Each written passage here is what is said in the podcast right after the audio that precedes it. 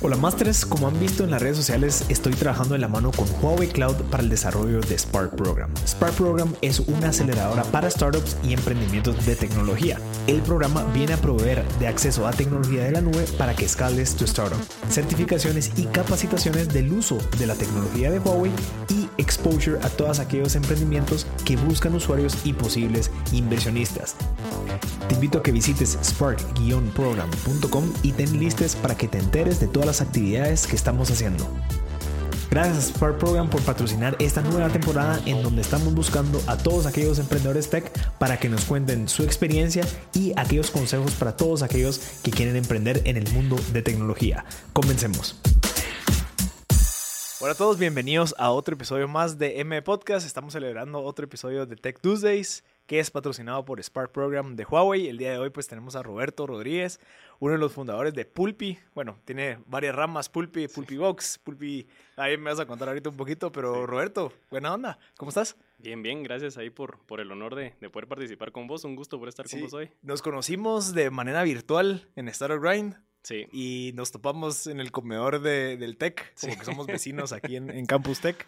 Eh, los dos estamos en las mismas. Vamos viendo ahí cómo, cómo logramos encontrar ese product market fit del, del negocio en el que estamos. Eh, veo que vas muy bien, Aquí, pues, a los que están viendo el video, aquí tenemos una caja de Pulpy Box en donde la vamos a abrir, pero ¿cómo te ha ido en esta aventura? Pues bastante. Porque es una aventura, al final está bien una aventura. Sí, fíjate que es, es emocionante, vos. Como dices, es una, una aventura. Em, la parte más emocionante que, que, que, lo platicamos en algún momento es ese sube y baja que tenés todas las semanas. Hay, hay semanas que sí gran esto es el, esto va a ser el producto del futuro, ya estoy montado. Ya te visualizas millonario, vendiéndola. Cotizando un yate o un, Y, y, hay, y, hay, semanas que sí, ¿cómo le hago, vos? ¿Cómo le hago para, para llegar al siguiente mes? ¿Cómo le hago para la siguiente semana? Eh, pero es emocionante. O sea, ese nivel de adrenalina es, es, es lo mejor y ahí vamos. Sí. Vos y, vos te, gusta leer, ¿va? Bastante. O sea, pues una de nuestras conversaciones principales fue de libros y estábamos ahí almorzando. Sí. ¿Cuál ha sido el libro este año para vos? O sea, ¿cuál crees que te ha ayudado a, de nuevo, te repito lo que te decía fuera de cámaras, como que esa, que te ha fortalecido esa creencia de que tenés algo y que podés, ¿me entiendes? ¿Qué libro ha sido ese? Mira, creo que este año, por, porque he tenido dos libros que, que de hecho estoy leyendo ahorita, eh, te diría que no tiene nada que ver con, con startups. Con vos discutimos ahí varios libros, eh, pero este en específico es em, el, la, la, la inconsciencia colectiva, okay. se llama. Este, mm, y básicamente lo que habla es un poquito a nivel psicológico del perfil eh, del ser humano y de, mm, de la conciencia colectiva que existen como, como personas. No tiene nada que ver con, con, con startup como tal, pero habla mucho acerca del superhumano. Del superhumano como el concepto de esa persona que su mejor fin es poder ser la mejor versión de uno.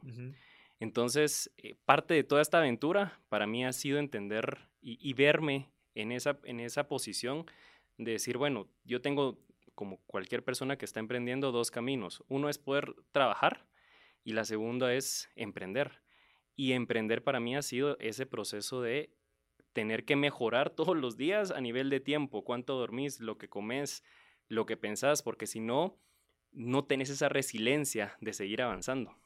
Sí, al final el juego es mental. O sea, vos llegas a tu oficina, vos eh, me estabas contando que, que, ahorita estás solo en tu oficina, entonces vos mismo te tienes que auto, como que responsabilizar. O sea, obviamente, pues, pero como que no sé, tenés que respetar tus mismos valores cuando vos estás solo. No hay nadie que, te, digamos, cuando, normalmente cuando uno está con un papá, pues te recuerda, no, hay que ser honesto, mira, no, hay que ser puntual, pero vos estando solo, eso me pasó a mí cuando yo comencé. O sea, yo estaba solo en mi casa, imagínate. O sea, yo tenía un cuarto en mi casa, ahí tenía mi, mi, oficina y todo eso, y yo me recuerdo que todos los días yo tenía la, lo mismo. O me quedo dormido, o sigo trabajando por eso que yo creo que puede funcionar. Pero prefiero, y creo que ahí es donde entra la parte filosófica que vos mencionás, es yo quiero poder decir en dos años que hice mi mayor esfuerzo para, para que esto pasara. Si no pasó porque por X razón, al menos hiciste el mayor esfuerzo. Entonces sí, ese libro no, no se llama Stealing Fire de casualidad. No, no, no, no. No. No, no, no. Hay uno Es- similar que se llama Stealing Fire. Sí, no, no, no, ese de hecho, ese Stealing Fire lo tengo en la lista pendiente, de hecho me lo recomendó Rodrigo López. Ah, ok. Que él me dijo, mira, este libro lo tenés que leer, todavía lo tengo en, en lista de espera, pero no. Es no, bueno, es bueno, habla, caba- bueno, hace mucho ejemplo y hace mención a estos eventos de Burning Man, eh, cuando- qué es lo que pasa cuando toda la gente va a estos conciertos, de por qué es que la- el, el humano busca esa como comunidad y es cabal esa conciencia colectiva, vamos, esa creatividad y todo eso. No me acuerdo mucho de los detalles, eso me lo recomendó Quique Ponce, el de, el de, el de este, de este evento de IMF, Ajá. que por cierto, no sé si ha sido, No, no, no. no, no, no, no. pero él lo, lo menciona porque eso es lo que él quería buscar. Sí, pues. Ah, que la gente se sintiera en un lugar como para creatividad y todo eso, pero, pero bueno, ¿qué otro libro crees que te ha servido? Mira, el otro que ahorita estoy leyendo es When, de Daniel Pink, se llama ese. Me Es gustó el- también. Ese lo, lo Sí, leíste, sí. Sí, Ese me encantó porque precisamente te está botando ese concepto de, de que puedes hacer todo a todas horas. Y entonces en esa línea de, bus- de buscar ser más productivo, de buscar eh, hacer mejor las cosas, te vas dando cuenta así como, no, la verdad es que hasta tengo horarios por esos ciclos circadianos que uno está acostumbrado a, que uno naturalmente tiene. Entonces esos son, te diría que son los dos que tal vez este, Sí. este año me han Sí, ayudado más. sí, y creo que, eh, bueno, ese libro también de Wen te ayuda a darte cuenta que vos no sos una máquina. Ujú. O sea, vos como obviamente fundador eh, te- tenés la, la presión de que esto funcione, ¿me entendés? Y todos los días te levantás a ver cómo fregados es para que funcione. Pero este libro te dice, mira, brother, sos un humano, el humano tiene sub y bajas durante el día, lo que podés hacer es encontrar dónde estás hasta arriba para hacer ciertos trabajos eh, a esas horas y dejar otros trabajos a las horas en donde estás hasta abajo, Sí. O dejarte, darte un respiro, pues. Ujú. ¿verdad? Entonces, no sé si has hecho el examen, pero que te pregunta cada una hora cómo te sentís, qué tan animado estás, eh, no sé qué, para que vayas después decís, ah, ok, sí. Y en mi caso, yo a las 8 de la mañana soy lo más útil. Ya Ajá. tipo 10 y media, 11, ya abajo, y me tengo que venir a tomar un café. Por eso es que estaba tomando un café Sí. y necesitaba un respiro. Pero creo que son libros que al final lo que vos estás buscando son herramientas para poder llevar esta, esta aventura lo mejor posible, pues. Sí. ¿Y ese, ese te ha servido entonces? Sí. ¿Sí lo has aplicado? Sí, eso me dio paz y me hizo darme cuenta que, que, que, que no sos una máquina. Es que te juro, cuando te das cuenta de eso, te aceptas un montón, ¿me entendés? Y te perdonas y dices, sí, hay, hay días que no puedes trabajar, brother, punto. Sí. Hay días que quieres pasar tirado o al menos, tal vez, no sé si te ha pasado a vos, pero hay días en donde te sentís súper mal, o sea, en el sentido de poca autoestima. En donde, brother, no pasó nada, no hemos vendido a la gran. Y, te- y obviamente la cabeza empieza a funcionar, va, vos, y te empieza a decir ahí un montón de cosas. Pero cuando, te, cuando escuchas esto, decís, sí, o sea, yo tal vez lo que necesito es irme a- a- al campo, a estar con mi perro, corriendo, distrayéndome, agradeciendo, para que el día siguiente o dos días después regrese ya reenergizado. Porque muy probablemente cuando te pasa eso de malos pensamientos porque estás cansado, Ujú. no sé si te ha pasado, no dormís bien, Sí. o te despertaste mal, eh, empezás a pensar negativo, ¿verdad? Y eso es una consecuencia de, de, de no haber dormido, digamos, o estar comiendo mal, o no hacer ejercicio, Exacto. ¿verdad? Entonces vos lees estos libros y dices, no, me, o sea, sí se puede al menos como que entender, ver lo más que se puede hacer como para mejorar tu performance, pero tranquilo, pues. Entonces sí, sí me ha funcionado. No, y, y es que ponete en, en ese caso de lo que vos decís, de verdad hay días que yo también a veces me sentía mal y decía, tengo que trabajar siete días a la semana. O sea, y más, no sé si a vos te pasaba, pero entonces cuando yo estaba empezando todo lo de Pulpay, me ponía hasta ver videos moti- motivacionales, vamos. Y entonces ves los videos motivacionales y escuchas las palabras de, no sé, de Estalón que te dicen, no, dormí seis horas al día y echaba punta los siete días a la semana. Y "Ah, la gran, ayer, ayer estuve echado, vamos, no haciendo nada. Em, y me siento mal por eso, pero vas entendiendo ese proceso de, bueno, sí puedes trabajar más, sí puedes optimizar, pero tenés que entender y comprender tu cuerpo para poderle sacar el, el mayor esfuerzo, pues. Sí, sí, yo creo que nos dejamos llevar mucho también por esta gente que vive en un contexto totalmente distinto al nuestro, ¿vamos? O sea, digamos, a veces lo primero que uno ve es un tweet de Elon Musk que, no, que duerme solo cuatro horas y que el ya no ve a sus hijos ni a sus esposas. Entonces decís, yo tengo que hacer eso, ¿me entendés? Y no, hombre, o sea, ese nivel ya es distinto, pues tal, tal vez no es tu tiempo, Sí. pero tampoco nos dejemos como que medio influir por como que esas personas que a veces son como, es una en un guion, ¿me entendés? Sí. O sea, y, eso es lo que yo hago. O sea, yo ya acepté que tal vez yo no lo que no quiero es tal vez, obviamente no es que no sea ambicioso, pero no quiero un Tesla O sea, no quiero tener una empresa como Tela para que me esté quitando tiempo con mi esposa, ¿me entendés? Ahorita Ujú. que la tengo, somos jóvenes, queremos viajar. Entonces, lo que estoy buscando es algo que me mantenga contento, ¿me entendés? Estar construyendo, mejorando yo. Entonces, como que vas aceptando y vas encontrando en dónde vos sos feliz, ¿va? Vos, Sí. emprendiendo, Sí, ¿va? totalmente. Entonces, sirve. o sea, sirve. Y por eso creo que me gusta mucho leer, porque te abre como que la mente. Ah, no, la, la lectura para mí ha sido algo clave, creo yo, para la parte de, de emprendimiento y obviamente a nivel personal. ¿verdad? Ese tema de motivarte a vos mismo, de saber cuáles son tus límites y también te da mucho contexto de perspectiva amplia que al final del día puedes aplicar una milésima de ese libro, te ayudó para darle un pequeño giro a tu proyecto, al servicio, a la forma en que estás vendiendo. Eso para mí es, es, es clave, Sí. es clave. Sí, Aunque sea audiolibros, ¿va vos? Cabal. No importa. sí, son inputs, ¿va? O sea, ¿qué es lo que te metes y qué es lo que pones en práctica para que eso que metiste y pusiste en práctica te dé una enseñanza? Sí. Va, y- y había, una, había una frase que lo decía creo que Jim Rohn, que no es lo mismo aprender, no, no es lo mismo eh, sabiduría que conocimiento. Creo que conocimiento cualquiera lo puede tener. Me meto a YouTube, veo el video y ya, yo conozco esto. Pero ya sabiduría es cuando lo pusiste en práctica y ya sabes qué fue lo que te funcionó de eso. Sí. ¿Me entendés? Entonces yo sí creo que, o sea, con que todo lo que aprendas lo pongas en práctica, se convierte en esa sabiduría para que vos puedas decir, ah, va, esto me funcionó, no, esto no. Ujú. Pero si solo te quedas con conocimiento, no, no funciona mucho, pues. ¿me. ¿Entendés? Al contrario, a veces hasta te como que cre- creas esa, no sé, como que overwhelm de tanta vaina que existe, que NFTs, que Bitcoin, que cripto, que las stocks, que entonces, ¿cómo haces para hacer a la gran? Hay un montón, va, pero creo que hay que tomársela con calma. No sé si eso has aprendido, como que hay que a su tiempo, pues. Y Yo creo, estoy de acuerdo con vos, y más lo que el ejemplo que estás poniendo. Yo no sé si a vos te pasa, pero en el contexto emprendedor, cuando uno quiere emprender y estás todavía buscando tu área en el mercado, estás tan abierto también a muchas posibilidades que querés saber de todo. Lo que vos decís, quiero saber hoy de NFTs, que es lo nuevo, quiero saber de Bitcoin, quiero saber de Ethereum, quiero saber porque estás buscando dónde meterte en el mercado y estás tratando de jalar todo lo posible, pero hay un punto donde toda esa información, si no sabes qué es lo valioso y qué no, a mí me ha pasado dos cosas. Uno, me roba tiempo, porque posiblemente hay cosas súper interesantes, pero que nunca las voy a poder aplicar. Y segundo es que también estoy, se, me, se me vuelve la mente eh, como una nube donde no tengo claridad por estar tratando de, de ser como el innovador en todas las áreas al mismo tiempo. Entonces, creo que sí, o sea, parte de, este proceso ha sido también aprender a tener calma y decir, esto sí me sirve, esto no me sirve, en esto me enfoco en este momento, eh, porque hay demasiada información y demasiado donde puedes hacer cosas. Pues. O sea, que se pueden hacer cosas, hay miles que tengas que o sea, que debas de hacer las cosas. O sea, ¿qué, qué contribuye a esa visión en, de Pulpi, digamos? O sea, ¿qué, ¿qué, me sirve saber NFTs si estoy enfocado ahorita en cómo hago para mejorar mi, mi cadena de suministro, digamos? Uh -huh. O sea, solo te distrae, por más que quieras saber, tal vez es bueno saberlo y tal vez sentarte con gente que lo sabe como para que te ponga en contexto, pero no volverte un experto ahorita en donde no te va a contribuir nada a lo que realmente importa, pues, que es crear tu empresa y dejarla lo más afinada posible. Sí. Pero bueno, hablemos de tu empresa, brother. Okay. Pulpi, ¿cómo surge vos? O sea, ¿de dónde viene? Mira. ¿O es Pulpey o es Pulpi? Ahí sí que está puro anuncio de leve o alivio a vos, pero, pero sí, las dos cosas, originalmente era Pulpey. Ok. ¿vos? Pulpey nació en el 2016. Teníamos una idea de hacer una aplicación eh, que le pagara a las personas por generar ingresos. Y de hecho la, la, idea original era poll de encuesta y pay de pago. Mm.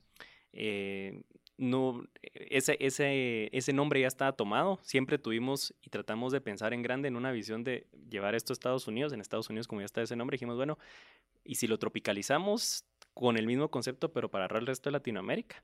Y ahí fue donde dijimos, bueno, Pulpay, y poco a poco ahí fue, fue naciendo el, el concepto no funcionó. O sea, era yo te pago porque me respondas estas preguntas. Ajá. O sea, eh, como que estudios de mercado. Estudios de mercado yeah. y anuncios pagados. Yeah. Entonces lo validamos desde el lado del usuario. Excelente. Eh, lo hicimos con un par de desarrolladores que nos cobraron muy barato. Y en mi experiencia corporativa, eh, cuando es una corporación grande, sabes que las cosas tienen que salir. ¿Verdad? Y, y podés desviar, no tenés que ser el equipo legal, el equipo de desarrollo al mismo tiempo, cuando estás emprendiendo no funciona así, y de la misma manera lo traté de manejar que en una corporación, y fracaso total, la aplicación no salió de hecho. Siempre Eh, bajo el mismo modelo de, de las encuestas Sí, pagadas. ok. Sí, o sea, es- desarrollamos la aplicación, de hecho hasta salimos en, en, en radio, televisión y prensa, generamos un montón de usuarios y nunca salió. A mí me da risa que hasta lo- los mismos usuarios hasta hacían memes de nosotros, De donde ponían como que esa calavera que está esperando Ya. así, y decía yo esperando a que salga Pulpe y vamos. Entonces, em, eso fue en el 2016. Eh, invertimos un montón, perdimos. Mientras tanto trabajabas en otra empresa vos. Mientras tanto trabajaba, Ya. sí, eh, trabajaba en banca. Em, después de eso, el- en el 2019 fue donde dije yo, no, tengo que hacerlo bien y tengo que renunciar porque la diferencia de la vez pasada es que, y me imagino que vos conocerás ese concepto de quemar barcos. Hay ciertas personas que son muy metódicas y que dicen, puedo hacer las dos cosas al mismo tiempo y hay personas que necesitamos una motivación extra y yo dije, me siento muy cómodo en mi trabajo, entonces si un mes no vendo, no me afecta. Claro. Entonces, en 2019 rearmé un equipo, metí a nuevos socios. Y entonces, después de leerme este, este libro de eh, Lean Startup, Sí. vamos, entonces dijimos, ok, ¿qué podemos armar bajo el concepto? Porque sabemos que a los usuarios les gusta, pero barato. Y ahí fue donde nació la idea de Pool Paybox como tal. Barato para el cliente. No barato para nosotros. Para es decir, ustedes. sí, es decir, sin desarrollo, sin, sin o sea, hacer, sin invertir tanto. escalable, pues, o sea, que no me salga tan caro ir a darle una encuesta a alguien. Ajá, correcto. Entonces lo que vimos es, bueno, la idea de la caja que de hecho en PoolPay, la aplicación, era la idea era que te pagara o en efectivo o con productos. Entonces dijimos, probemos con los productos, es un poquito más fácil de implementar. Hicimos las pruebas, de hecho, ahí en el banco. Eh, regalamos cajas, unas cajas grandes que, que decían hasta Shinola, porque la empresa nos regaló las, las, ca- las cajas. Eh, y ahí metíamos un montón de productos eh, y en el 2020 ya decidimos, ahí decidí pues tirarme al agua y ya decidimos como, como equipo metámosle a este concepto porque vemos que sí tiene potencial y en, ya nos tardamos un tiempo en el desarrollo y todo. En junio 2020 iniciamos con Pool Paybox, que es- fue el primer servicio que, que lanzamos, Que ya es la caja. que ya es la caja. Pero ¿cómo llegaste a convertirlo a la caja? O sea, porque vos antes eras solo encuestas, ¿o no? sí, O sea, era, y, y si usted aprobó esta nueva gaseosa, cuénteme, porque, o le mandaba la gaseosa. sí, el concepto sí era mandarle la gaseosa. Ah, bueno, ya. Pero lo interesante fue, y que, que creo que para todo el mundo es súper interesante entender el contexto de, de Pool Paybox como tal. Perdón, repitamos esa parte. Es que el avión que pasó. Ah, se agarró mucho. Sí, ¿Desde dónde? la última Ah, va. Va, pero vamos a ver. No, no hay pena, no hay pena. Eh, que estábamos, era... Ah, de que vos cuando, ¿cómo te diste cuenta que había que cambiar de la parte de las encuestas, en donde me comentabas, mandabas un producto, o sea, que solo era uno. Sí, O sea, si era una gaseosa, mandabas una, una botella. sí. Y la encuesta, pues, la hacías llegar. ¿Cómo pasaron de eso a esto que tenemos ahorita, que ya es una caja, que ya está, pues, eh, ahí está, está surtida de distintas marcas? O sea, ¿cómo Sí. fue ese cambio? Mira, nosotros, esto lo que, lo, como cambió es que nuestro giro era encuestas y de hecho estudios de mercado. Y como decís, un producto lo mandamos a, a- lo mandamos a la persona y nos da respuesta. Empezamos a ver dos cosas en específico. Primero era que quiera que no mandar un producto a una persona, no importa si es su trabajo o a su domicilio, es sumamente caro, toda la infraestructura. Entonces lo que dijimos es, bueno, pueden compartir espacio distintas empresas y se diluye entre varias empresas esa inversión que hay que hacer para poder tener una caja bonita, poder llevarla a la casa del consumidor y poder te- obtener retroalimentación. Ahí fue donde nació el concepto de que varias marcas cooperen. Por eso es que nuestras cajas tienen distintas marcas. Sí. ¿verdad? O sea, yo, yo abro la caja y puedo encontrar desde productos de, de bebidas hasta productos de comida, hasta Sí. medicinas. Sí. Hasta, hasta, bueno, ¿esto qué es? Eso es un... Una eh, crema. Ok, o sea, hasta eso. Interesante. sí. Entonces, ese es el primer concepto, ¿verdad? Que todas las marcas part- coparticipen en una sola caja y de hecho hay marcas que han sido aliadas. Por ejemplo, hemos tenido la gente de Kellogg's que ha participado en conjunto, por ejemplo, con FIFCO eh, o distintas marcas compartiendo espacios que no son competidores directos, sino pu- pueden inclusive ser complementarios. Ok. Y el segundo concepto que tal vez es lo más interesante de todo este aprendizaje fue que todo esto iba enfocado a hacer estudio de mercado. Cuando empezamos a entregar las cajas, esas que decían chinola así por fuera, empezamos a ver que la gente se sentía emocionada de recibir una caja, aunque la caja fuera horrible. Ese, ese sentimiento de una caja sorpresa eh, era bastante bonito y de hecho toda la gente empezó a decir, esto es como que si yo fuera influencer, esto es como que si yo fuera influencer. Y ahí nos dimos cuenta del impacto mercadológico de enviar estos productos y de que el consumidor común se convierta en un influencer. Em, Y ahí fue donde, donde realmente creo que tuvimos el, el hit, ¿verdad? Que sí, porque toda la gente eh, no solo están emocionados, sino que lo compartían en sus redes. Y yo me acuerdo que hubo una época en todos, ah, Pulpi, Pulpi, hashtag Sí. Pulpi, porque toda la mara eh, recibía estas cajas y obviamente se sienten bien, pues, porque es sorpresa. Sí, ¿verdad? Yo reviso y ya tengo unos Pringles ahí, qué rico. sí. No, y, y a veces, a veces no, era ni, no es ni siquiera el valor del producto. Es como lo... Porque hay productos que cuestan 2.50, no importa el valor del producto y para... Hay personas que ganan muchísimo dinero y vos los ves subiendo fotografías y decís, qué raro esto. O sea, si a vos te lo regalan en un supermercado o en un semáforo, no ves a todas las personas Claro, subiendo foto de claro. eso. Pero toda la magia de, de hacerlo como algo sorpresa, un regalo en una caja bonita, te hace sentir psicológicamente ese concepto de que alguien te lo está regalando y se esforzó por eso, no Claro. importa el valor de lo que vaya dentro de la caja. Entonces, diciendo, sí. Ese ha sido el, el impacto positivo de, de. ¿Y el modelo de negocio cómo es? O sea, yo entiendo que, que obviamente, pues, esta es una caja, no sé, pongámosle unos 30 centímetros por unos 10 centímetros, ¿va? O no. Sí, por ahí. 30 por 20 por 10, que Ajá, casi le pegas. Eh, y, y, pues, obviamente, hay, eh, vos puedes cobrar como, no sé, centímetro cúbico o pulgada cúbica Ajá. de cada una de las marcas, porque ni modo, obviamente, si yo te mando un zapato, digamos, ya te ocupa la mitad de la caja. Sí. Entonces, ¿cómo funciona y cómo fuiste encontrando como que ese modelo de decir, ah, puchicas, o sea, por centímetro cuadrado le puedo cobrar, no sé, 7 dólares, algo así. ¿Cómo fue y qué, qué, qué, qué tal te ha ido con eso? Mira, el el modelo de negocio es bien sencillo. Nosotros le cobramos a la empresa por producto. Ese, digamos, sí se podría cobrar por centímetro cúbico, pero es complicado porque cada producto tiene distintas variables. Entonces no nos quisimos volver tan técnicos, eh, sino tratar de apoyar lo más posible a las marcas. Y de hecho aquí también tenemos mucha participación de emprendedores. Entonces la O idea sea, era... un espacio para alguien que quiere posicionar su nueva marca, digamos. Ajá, correcto. Tenemos esa parte de responsabilidad social empresarial donde les damos a un costo significativo, menos de, de un quinto del precio a los emprendedores el, es- el espacio. Eh, y entonces lo que hacemos es te cobro por producto, ¿verdad? Eh, así de sencillo. Hay veces que, que, por ejemplo, mandan, son productos demasiado grandes y entonces ahí sí ponemos como un pequeño incremento, pero generalmente es por producto. Y como los, el impacto son dos, dos impactos distintos. Uno es la parte de publicidad, que lo que vos decís, la gente sube fotos.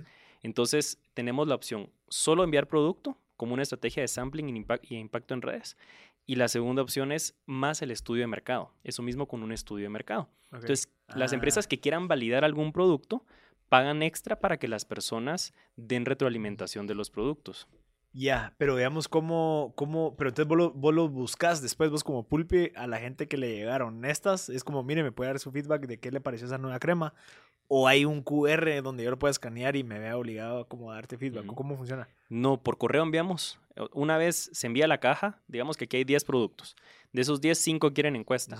Entonces yo ya tengo tu correo electrónico, porque el- cuando te inscribiste diste tus datos demográficos y correo electrónico, eh, y ahí ya te envío directamente la, la encuesta. ¿verdad? Y la ventaja de esto es que para las marcas em, nosotros podemos segmentar, como uno segmenta en redes sociales, este sampling puede ir, mira, yo quiero llegar a hombres y mujeres de 25 a 35 años de estas dos zonas, o que consuman licor, por ejemplo. Entonces estamos tratando de meter todas las bondades que hay en redes sociales a nivel de segmentación dentro de este mismo concepto. ¿Y cómo lo haces? Porque digamos, lo que yo tengo entendido, tal vez te, lo- te lo digo desde, Sí, sí, sí. desde un tercero, es, yo me puedo suscribir. De- al momento que me suscribo te doy mi información, obviamente, nombre, correo y tal vez data, Sí. o sea, de edad, sexo, ubicación y todo eso, ok. Entonces vos ahí lo que haces es consolidar esa, esa info y decís, bueno, a todos los que tienen, son mujeres, les voy a mandar esta caja con este producto en específico porque este producto es el que quiero que evalúen, digamos. Sí. Interesante. Sí, e- esa es la idea. Das los demográficos y las marcas ya me dicen, mira, yo quiero que, es- que este producto le llegue a este demográfico Mm, en interesante. específico. Entonces, eh, por eso es que a veces tenemos personas que me dicen, mira, todavía me llegó solo una o no me, no me ha llegado. No es que nosotros seamos los que decimos a él sí le llega o él no. Nosotros lo que hacemos es ponemos a disposición toda la, la- la base de datos, obviamente sin revelar data personal ni privada de las Claro. personas. eh, solo los, los demográficos y las empresas son las que definen, mira, este mes quiero ver a este segmento, este mes quiero ver a este, a este otro segmento. Qué interesante. Mira, y ahorita, eh, antes de, de meternos a temas, ¿cómo fue que, cómo lo cómo antes hacía, digamos, ahorita, pues, esta crema, cómo hacía para hacer esto? O sea, cómo yo tenía que pagarle a unos testers, creo que se llaman, los que están en el- los supermercados, mire, pruebe esto, porfa, écheselo para ver qué tal le va. ¿Eso era la realidad antes, previamente a Pulpi, o cómo esta gente resolvía esto? Habían dos formas. Una era, ah, bueno, habían tres. Supermercado, dar pruebas en supermercado o en las tiendas. Por ejemplo, el caso de cremas tienden a hacer más en lo que es perfumerías Claro. o en salones de belleza. Em, segundo es en, en los semáforos, No ¿verdad? te creo. Se lo das a la gente y, y- pero eso es como sampling nada más, Ajá. no una, no una forma de O retroalimentación. sea, era caro. era caro, era era, bien caro. caro. Ajá. Y otras que hay, hay, una, hay una empresa que también a veces pone muestras en los centros comerciales, en una vending machine, pero sigue siendo muy caro. Muy caro, poco dinámico y no tiene esa magia que nosotros logramos encontrar. Ahí sí que por pura prueba y, y error. Entonces, esa era la realidad antes. Qué interesante. Y digamos, todas estas empresas, eh, no sé, pon- pongamos un ejemplo, digamos, aquí tenemos unos frijoles. Mi, el approach que ellos tenían hacia mí, digamos, era, ojalá que pase por este pasillo cuando vaya a hacer súper para ayudarle un nacho con ese frijol y así el brother, ojalá que lo pruebe. O sea, se basaba mucho en supuestos a que si yo llegaba o no llegaba y que si yo estaba de buen humor para recibírselo o no. No que esto de, de- de cierta manera ya me llega a mi casa y ya es como garantizado que lo va, no es como que lo va a tirar, ¿me entendés? Sino que lo va a dejar y tal vez se me antoja después hacer algo. sí. O sea, esa es como que la realidad. O sea, sí había mucho, como que mucha fricción de- del usuario final o el que iba a recomendar con el producto. Sí. Es, es- eso es lo que pasaba. Uno es que vos estés de buenas para recibir. Ajá. Lo otro es el tema de COVID. Vino a afectar mucho eso porque obviamente eso se, se murió con todo el tema de COVID prácticamente porque vos ya no vas a estar en el supermercado. Bueno, aunque se vean muy buenos los frijoles, vos ya no vas a agarrar así tranquilamente unos Ajá. nachos eh, en, en un contexto de supermercado. Eso prácticamente se murió. Em, y tampoco podías segmentar ni obtener retroalimentación. Entonces, Claro. como vos decís, quitamos la fricción hicimos eh, fácil poder llegar a los demográficos de acuerdo a tu tipo de producto, a tu marca. Y además de eso, la capacidad de obtener retroalimentación. Sí, es un buen punto, porque yo agarro el frijol, pero me voy. Ajá. O sea, no es como que la señorita, mire, por favor, ¿cuántos años tiene? ¿Está casado? ¿En dónde vive? ¿Me entendés? sí, Ah, qué interesante. sí, sí, sí. O sea, creo que sí es algo, y va, pero entonces ahorita se viene algo que es como que lo más complejo, que es, bueno, esta caja aproximadamente pesa unas sus 10 libras. Bueno, no, no sé, sí, como 10 libras, ¿o no? Esta, esta pesará como unas 7, 6 Siete- libras. Ajá, 7, 6 libras, o sea, ya es pesado. O Sí. sea, un motorista le aguantan 4. Sí. Entonces, ¿cómo haces para llegar o cómo ha sido ese proceso de, de tampoco sobrevenderte? Porque creo que es uno de los retos. O sea, sí, qué rico, toda la mara quiere esto, pero ¿qué tan, tu capacidad instalada cuánto es? ¿Y cómo has ido manejando esa parte en donde yo no sé cómo, qué tan, cuánto tiempo te lleva en armar una de estas y como que categorizarla para que se vaya a esta dirección? ¿Me entendés? Esa cadena de suministro no creo que sea tan fácil.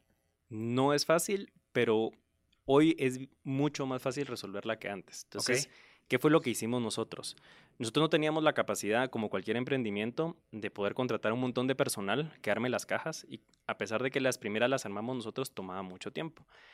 Igual la parte de logística, Ujú. ¿verdad? ¿Qué fue lo que hicimos? Fue tercerizar esos dos servicios.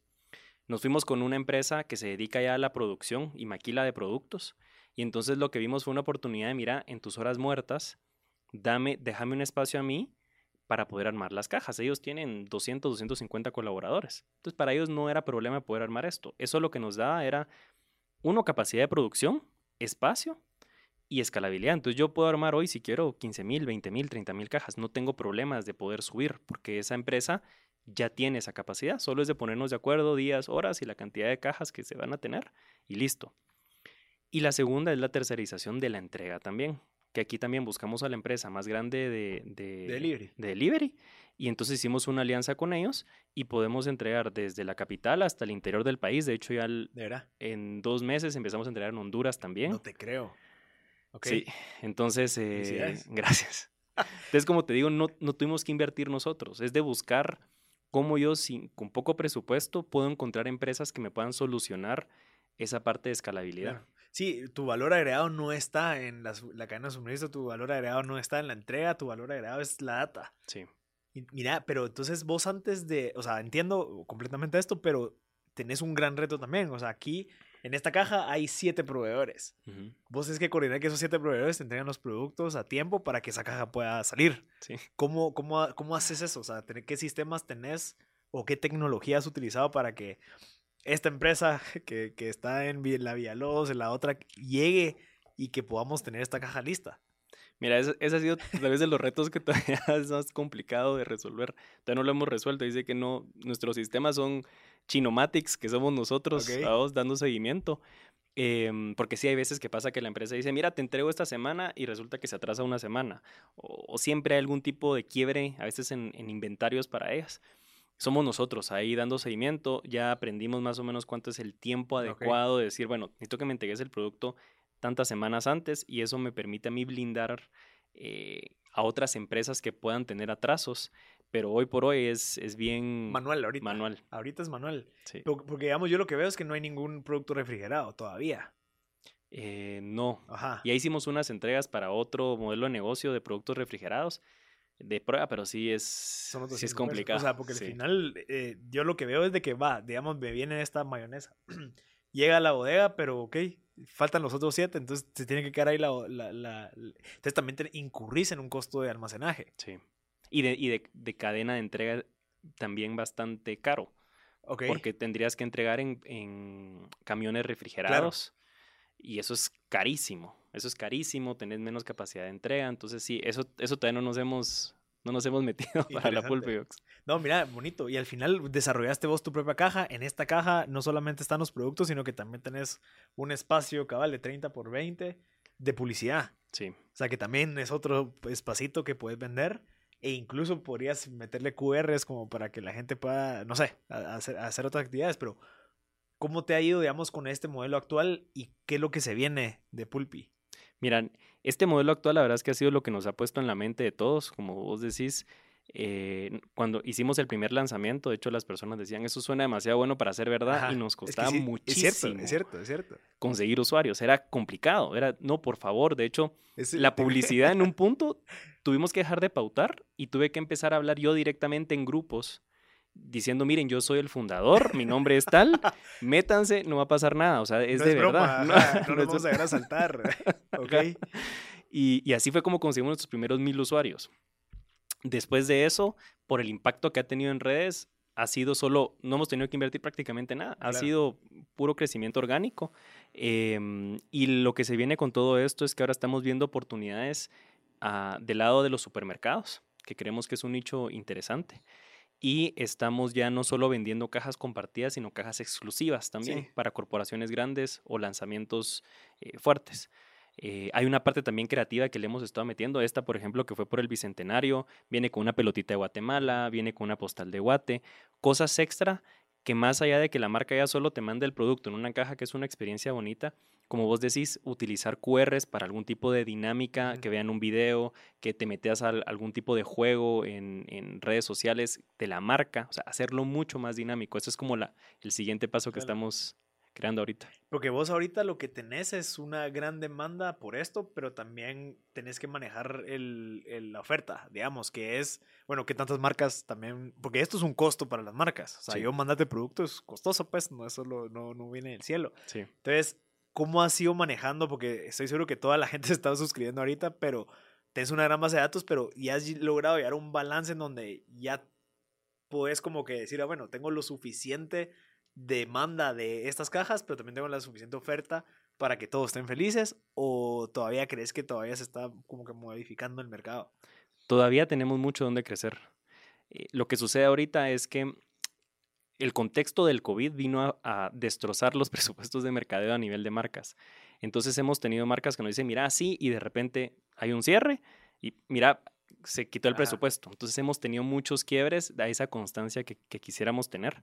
Yo creo que el otro año ya eh, nuestra esperanza es que se estabilice todo para poder seguir creciendo. La cantidad de marcas que hemos eh, eh, tenido dentro de, dentro de la caja han sido bastante pocas, eh, muy pocas.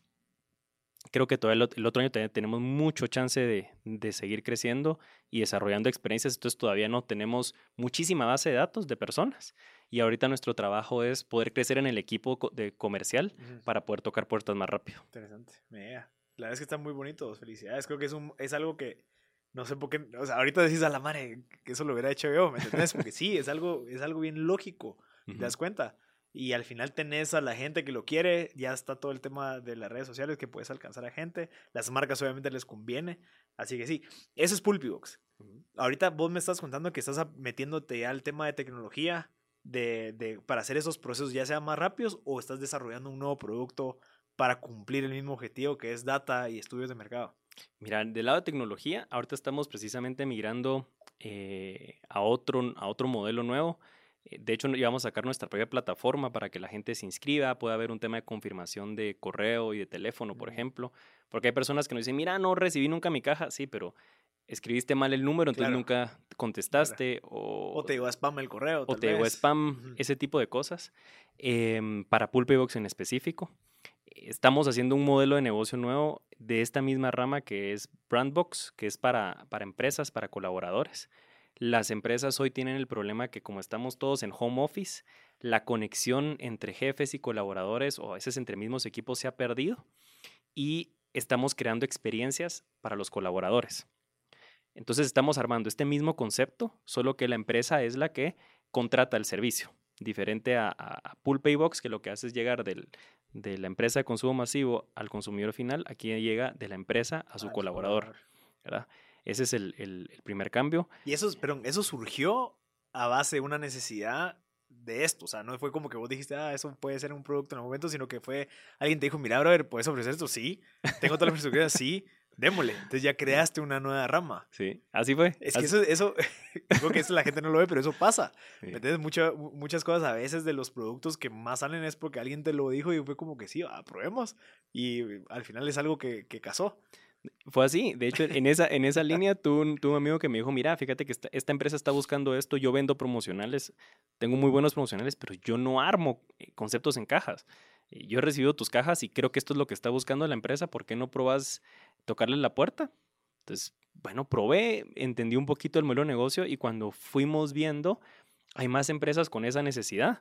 Entonces, de hecho, hoy ha sido uno de los mejores productos y de los que han tenido más aceptación también. Claro.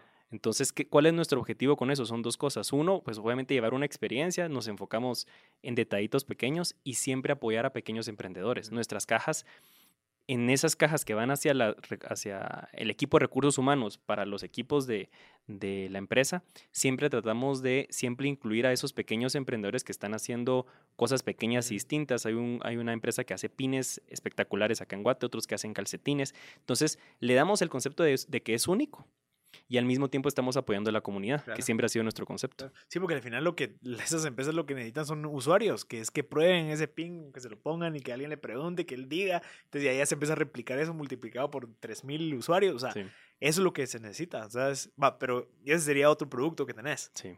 ¿Qué otro? O- Y el, el último es obviamente, a pesar de que la gente por fuera nos ve como, como que si fuera una agencia de marketing por la caja, el impacto en redes, lo creativo, ese no es nuestro giro principal. Nuestro giro principal es data de valor para las empresas. Ujú. que por eso es que nació Pulpebox como tal. Tenemos, obviamente, tenemos una división de estudios de mercado tradicionales, pero tenemos una nueva eh, división que vino hace mm, seis meses más o menos, que lo que hace es análisis de geolocalización de las personas. Entonces, esto puede friquear un poquito a, la, a la Mara. Pero es, es para que sepan también la realidad y para, para qué sirve, para qué se usa. Cuando vos das la geolocalización de, las, de tu celular, que, Cuando que dice allow, allow tracking. allow tracking eh, siempre mientras esté usando la aplicación Cabal, o eh, nunca, Nunca. eso sirve para dos cosas. Uno, para que vos, las comunidades puedan tener algún tipo de ofertas o de activaciones de acuerdo a dónde te mueves. Por ejemplo, yo estoy cerca de un restaurante, entonces el restaurante puede eh, saber, sin saber mis datos personales, que estoy cerca y tira una oferta directamente a esa persona. O bien, lo que puedes hacer es planeación de desarrollos de todo tipo, de supermercados, de restaurantes o de construcciones nuevas. Entonces, ¿cómo funciona? Nosotros obtenemos esa data sin obtener la data del consumidor. Tenemos millones de personas en toda Latinoamérica eh, que, que dan esa información de manera voluntaria, que es lo más importante de, de esto. Esas personas que han dicho sí, acepto Claro. y dan la información.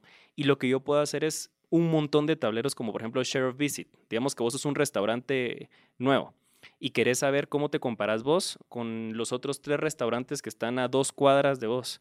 Yo puedo saber el porcentaje de personas que entra a tu restaurante versus el resto, en qué horarios, qué rutas utilizan. Entonces eso a vos desde el lado del restaurante te permite optimizar eh, la comunicación en las carreteras, poder saber si tenés que ampliar más sucursales, porque puede ser que la persona viene de 3, 4, 5 kilómetros porque no tenés más cerca de, de esa ubicación. Eh, podés también saber, bueno, cómo hago para ganarle mercado, porque este tiene demasiadas visitas y yo tengo pocas, entonces veo que hay un potencial muy grande. Se puede hacer infinidad de, de análisis con ese tipo de información. ¿Y eso es una, una app? ¿O No, qué- cómo no, no. funciona? Esto es la suma. Nosotros lo que hacemos es obtener la data de las aplicaciones como Google o como Facebook, Ok. que son las dos O corporaciones sea, que más se puede grandes. comprar esa data, digamos. Sí, esas son las dos corporaciones que más alimentan eh, a este tipo de, de servicio. Y como te digo, nosotros compramos solo los movimientos, nunca se sabe la persona Claro. como tal. Por eso, pero entonces yo compro esa data, me sale que estos se mueven aquí, entonces vos, yo, el, el entregable es un reporte al cliente que me compra esa data, digamos. Correcto, Ya. correcto. Es una sábana enorme Ajá. que muy pocas personas tienen la capacidad técnica de poder analizar toda esa información y lo que tendríamos son reportes. Ahí sí, hechos a medida. Como te digo, Share of Visit es una, Claro. eh, las rutas que utilizan es otra, mapas de calor, nivel socioeconómico de las personas que visitan tu, eh, tu restaurante, por ejemplo, si fue al restaurante, toda esa información nosotros la modulamos para entregarte reportes. Nítido. Sí. Que nada. o sea, creo que cabal, al final, Pulp, bueno, ¿cómo se llama la empresa? Pulpi. Pulpi sí. Box, Pulpi Data, Pulp- digamos. Ajá. Interesante. Sí, sí, sí. Sí, yo creo que al final, eh, un- uno, y, es- y esa era una de las preguntas que yo te hacía cuando estábamos caminando, que fuimos a tomar un cafecito, era, ¿vos sentís que ya tu producto ya hizo el Product Market Fit o todavía seguís en esa búsqueda de encontrarlo? Creería yo que cuando vos empezás a probar ese tipo de cosas, vas encontrando cuál es lo más como que rentable y cuál es lo más como que, qué es lo que se alinea más a eso que queremos llegar a, Ujú. a hacer. Sí. ¿verdad? Entonces no es solamente, digamos, que, que- que creo que es como una lección de hoy, es empiecen y en el camino vas viendo, ¿verdad? Pero tenés que empezar, o sea, creo que vos nunca hubieras tenido esta caja si hubieras estado pensando y se ha quedado esto y se ha que probar aquello y será que, o sea, hay que probar, ¿me entiendes? Salir con estas cajas de Shinola y ahorita ya obviamente pues tenés tu caja eh, ya de pulp y ya se ve súper profesional, pero lo lograste probando, ¿me entendés? E- Ese, ese concepto creo que es lo más importante. Aquí en Guate trajeron, no sé si te recordás, no sé qué año fue, hace como cinco años, trajeron al cofundador, fundador de Netflix Para a lo una conferencia, ajá, para lo Ajá. activo. Y de hecho tengo un amigo que cabal lo lo hizo streaming de eso y se lo voy a estar eternamente agradecido porque creo que ha sido de las mejores conferencias que he escuchado y precisamente decía ese concepto y es, nos- él decía, yo no soy un genio, yo no es que tenía esta visión ya creada. Nosotros esta- encontramos una necesidad de mercado que era bajar el tema de fees, que tenía esa competencia con Blockbuster en su, en su momento. Y después hicimos una prueba de ver qué pasaba si se suscribían. Pero no es que yo fuera un genio, decía él, em, para ya saber cuál es la visión de. Netflix como tal. Lo mismo nos ha estado pasando a nosotros, que es una caja de estudios de mercado. Ah, no, resulta que es una caja de sampling con estudios de mercado. Cambia eh, el concepto. Una caja para los equipos de, de las empresas. Y poco a poco todo ha sido un tema de prueba de error. Le ponemos color, la imprimimos, no la imprimimos. Le ponemos carta de bienvenida, no le ponemos. Le ponemos un extra, se lo quitamos. Todo ese tema es un tema de prueba constante para que ya puedas ir encontrando ese market fit. Hoy por hoy eh, estamos todavía en ese, en, en ese contexto de entender un poquito cómo está el mercado que creemos, y, y sí lo hemos visto, que el tema de COVID ha afectado. eh, ahorita la industria está como bien, bien tocada, no es un panorama Claro. Normal, eh, pero ahí vamos. Entonces ahí estamos moviéndonos hasta que encontremos cabal así decir, Sí. este es, Cabal. aquí ya no, ya no nos movemos de acá. O sea, vos llevas cinco años. Yo llevo, sí, Va, desde, di- dividamos eso del 2016 al 2019, cuando renunciaste, dividilo en dos, porque obviamente no es un año completo, pero son, son o sea, cuatro años viendo cómo, cómo resolves, no es tan fácil. O sea, esto que vemos aquí no es lo, lo, lo mismo, no es algo que, ah, mañana lo empiezo a hacer, sino que es una construcción, es un conjunto de pruebas y errores. sí, Eso es. sí. Y eso es, que, eso es lo, que, lo que tenemos que comunicar, ¿va? O sea, hay que empezar probando con algo, o sea, al menos tener una idea clara o al menos hacia dónde querés llegar y en el camino vas viendo qué te funciona, porque puede ser que querías hacer eh, evaluaciones de un producto, pero paraste haciendo esto, ¿me entendés? O sea, Sí. Y yo no sé si a vos te ha pasado, porque a veces la gente cuando vos le, le contás de esto, dependiendo si le decís que vas bien, te dicen, sí, cabal, eso es súper, eso era súper lógico, qué visionario. Y cuando decís no va tan bien, es como, ah, sí, sí, es que tal vez y te dan las razones de por qué no. O sea, siempre tener razones, sí. por qué sí o por qué no. siempre Sí. las vas a tener. Pero es un tema de resiliencia, otra vez a lo que, a lo que platicamos cuando estábamos tomándonos el café abajo, es un tema de resiliencia, de constancia, de encontrar esas, esas, esos pequeños cambios y nunca, creo que nunca se para, no sé cuál ha sido tu No. experiencia, pero nunca dejas de, de hacer No. cambios. Y siempre tener la presión del cash flow. O sea, siempre tener la presión del cash flow, pero siempre hay cash. O sea, siempre.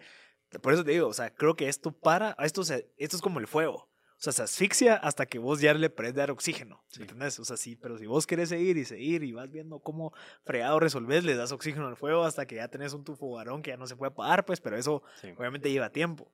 Pero hasta que cuando vos paras de darle oxígeno al fuego, es donde se muere el fuego y se para. Entonces creo que es, es, e- es como, como que a veces pareciera como que si, si, si, si es porque tiene plata, pajas, o sea, no hay plata. O sea, siempre estás como viendo de dónde jalas un poquito. Pero siempre, o sea, creo que va de nuevo a esa responsabilidad y por eso es de que es clave tener eso que vos mencionabas, o sea, esa como filosofía, esa mentalidad, estar trabajando en vos, porque sí, todo esto es un resultado de un buen trabajo tuyo interno, decir, bueno, o sea, yo sé que hay mucho caos, pero al menos adentro de mí estoy tratando de que todo esté lo más tranquilo y claro posible, ¿me Sí. entendés? O sea, porque si, si hay caos en el mercado, pasa lo del COVID, pasa de que no- ahora no sabes qué va a pasar y todavía vos no estás bien, es casi imposible sacar eso adelante. Sí. O sea, si hay un trabajo interno, pues. Sí, siempre hay un, siempre hay un trabajo interno y, y lo más bonito de esto, y tal vez ahí contame cómo vos has visto eh, en tu experiencia el contexto de emprendimiento, yo lo que veo es que no necesariamente todos los skills que tengas aseguran el éxito de un emprendimiento como tal. ¿A qué me refiero? Yo he conocido personas que son muy inteligentes, cap- capaces de ver todo el contexto y no tienen, uno, esa parte interior de, de poder manejar la presión, poder manejar la resiliencia, decir aguanto, aguanto, aguanto, eh, la paciencia. Y por otro lado, a veces tenés personas muy exitosas que posiblemente no tienen todas esas características positivas de otras personas, pero solo el hecho de estar, de tener resiliencia, de ir buscando y probando, tienen un éxito enorme, ¿verdad? Entonces, lo bonito de- del emprendimiento es que esto no es como el colegio, de que asegura que el que el más inteligente siempre es el que va a sacar generalmente mejores notas. Esto es bien variable, es un caos, la parte de emprendimiento, donde te das unas sorpresas, donde así como decís, yo me considero el más inteligente del mundo y esto lo levanto en seis meses, que así pensaba yo. Em, te das cuenta que no lo logras y hay personas que de repente dos semanas y pegaron el hit de su Ajá. vida, ¿verdad? pero no, no sé cómo has visto vos ese contexto Sí, de emprendimiento. Sí, yo, yo, lo veo, yo lo veo muy similar. O sea, al final. eh, y es algo que, que, que uno se tiene que repetir todos los días. ¿va? Vos, you, you have to show up. O sea, que vos llegues a la oficina y que te sentes a la misma hora todos los días para que trabajes. Ya tienes garantizado al menos algo. ¿va? Vos- y después que tengas un plan, ya tienes garantizado algo un poquito más. Y después que, que trabajes en tus contactos, que o sea, que ya existe esa variable en donde ya requiere esfuerzo. Pero lo que sí es, es vital es eso. O sea, todos los días levantarte y bueno, ¿qué puedo hacer para contribuir a esto? Sí, puede ser que no haya cash, puede ser que, pero mi creatividad, o sea, la presión te tiene que hacer, digamos, si estás motivado como que por la presión. Obviamente, cuando comenzás, existe esa parte en donde yo no, yo quiero que esto funcione, no quiero que no funcione. Entonces, ese miedo te hace, me voy a caer trabajando un poquito más porque tal vez, ¿me entendés? Sí. Ya después se va a quitar un poquito eso porque hay más certidumbre. Pero igual, que llegues, que trabajes, te sentes, ver qué, qué puedes hacer hoy para que te acerque un poquito a eso, o que, a quién le puedes hablar para que te, te aclare un poquito el panorama.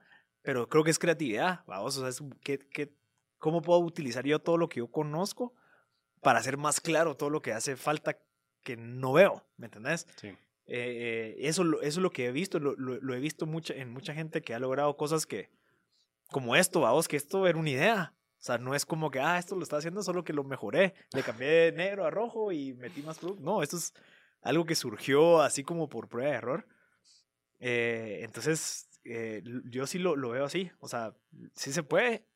Pero con que tengas el compromiso, creo yo, que estés apasionado por, por creerlo, quemar los barcos, ¿va? Lo que vos mencionabas, quemar los barcos, decir, bueno, no me queda otra que hacer esto, ya me comprometí, eh, voy a hacer que esto funcione sí o sí. También ayuda bastante, fíjate, porque al final creo que uno de los, de los casos de fracaso que yo he visto recurrente en mucha gente en nuestro círculo es, probé, sí, está probando y, y voy a probar, pero voy a probar, pero brother, o sea, qué, qué rico decir que vas a probar porque se nota que no estás con esa presión, ¿me entendés? Sí. Pero si solo probas y en el primer reto decís, ah, no, no funcionó, el problema fuiste vos, no fue que no funcionó la idea. Es, brother, el problema está. Es solo que la solución que vos quisiste probar no funcionó. Habría que probar otras 10, pero creo que tenés que estar, tiene que haber demasiado skin in the game para que esto funcione. ¿va? Renunciaste y, y Pulpi creció. Es que esa es la diferencia. Es decir, nosotros cuando recién hicimos la primera plataforma, a veces toda la gente cree que es plata, todo. Nosotros le metimos esa plataforma a lo largo de los dos, tres años que intentamos levantarla por todos los problemas que tuvimos, casi 300 mil quetzales, que lo estábamos pagando entre socios Ent- y de aportando. socio y de, y de tu salario. del ¿sí? salario, Ajá. todos. Eh, inclusive de, de- de préstamo, ¿verdad? Que, que fue lo la última desesperada. Y cuando, cuando iniciamos esto, fue sin, fue sin plata. Entonces, pero lo que vos decís son, son dos formas de atacar el problema distintas. Una es, yo tengo el- todo el capital y vamos a ver qué pasa. Otra es, no tengo capital y me la voy a rifar a nivel de creatividad para ver cómo hago para levantarlo. Entonces, son, son dos, dos formas distintas de, de- de acercar. Una nos llevó a un error clarísimo, eh, que creo que es algo que, que, que saqué en esta maestría de emprender. Y segundo, es la parte de decir, tenés que seguir probando, tenés que seguir probando, haciendo un cambio, modificando, pero nunca rendirte, nunca rendirte, porque al final del día... eh, ya uno ya no sabe si las frases que encuentra en internet Sí, son ciertas sí, o no, hombre, a vos, pero, es otra cosa. pero ahí había una frase que encontré que decía Steve Jobs, que la mayoría de emprendedores fracasan no porque tengan malas ideas, sino porque no son lo suficientemente pacientes. No, Ajá. digo, no sé si lo dijo realmente Steve Jobs o no. Cabal. porque a veces te ponen ahí Sí, el solo te quote. cambian el, el nombre. Ajá. Pero, pero sí me hace mucho sentido en lo poco que, que hemos Es vivido. cierto. O sea, es, es lo, sí, o sea, yo, yo algo que compartía bastante con, con uno de, de un mi amigo era, mira, o sea, lo que necesitas es creatividad, ver cómo resolves lo que tenés ahorita en tus manos, no es plata, o sea, yo te zampo 100 mil dólares, igual si no tienes creatividad no lo vas a resolver. A que si tenés creatividad y logras conseguir los 100 mil dólares de otra manera, Sí. son otros 5 pesos. Sí. ¿verdad? Entonces sí creo que es eso, o sea, al final, y creo que, y, y te lo digo, o sea, creo que uno cuando empieza a emprender, vos y yo estamos como que tenemos la misma edad y estamos emprendiendo y estamos como que en este rollo, te volvés bien filosófico, te pones bien como crítico de tus pensamientos y te pones a pensar así, ah, o sea, como que te, te, te empezás a como que a sumergir un poquito más en esa soledad, ¿verdad? O sea, vos estás solo, o sea, pues cuando, tra- cuando trabajas, yo también, y, y, y te sentís solo, ¿va? Entonces empezás como que a pensar en esos pensamientos, los empezás a evaluar y decís, sí, va, yo creía esto antes, ahorita ya no, ahora creo en esto, como que te vas volviendo un poquito más escéptico y ya te empezás a alejar de un montón de cosas que, que normalmente lo que, eh, lo que atribuye a, a esas como ecosistemas, pero es un camino chilero. Es un camino chilero. Y, y ese cambio de pensamiento siempre se da a vos. Siempre se da y por eso te digo, para mí no, hay me- no ha habido mejor experiencia en mi vida, o tal vez una de las mejores, porque cada tiene distintas experiencias, que es esta.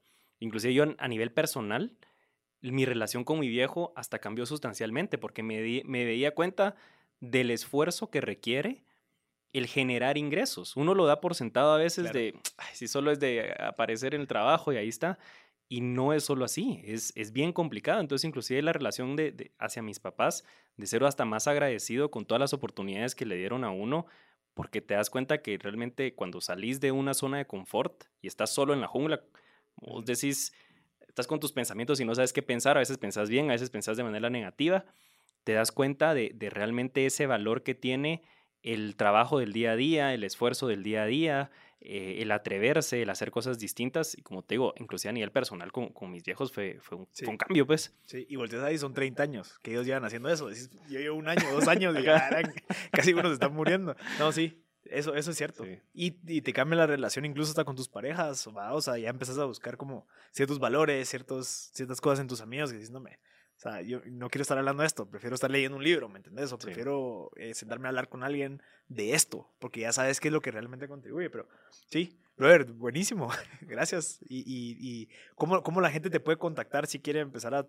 hacer algún negocio con vos? Eh, veo que acá hay un montón de oportunidades, se me ocurren un montón de ideas, o sea, incluso el podcast de, de, de contenido digital, de tener, si tenés pues un gran, una gran a- a- audiencia que recibe estas cajas, pues hay oportunidades ahí de aprovecharlas. ¿me entiendes? Entonces, ¿cómo, ¿cómo la gente se puede contactar contigo? Nos pueden buscar en Instagram, en arroba pulpeybox, en la página web www.pulpey.com.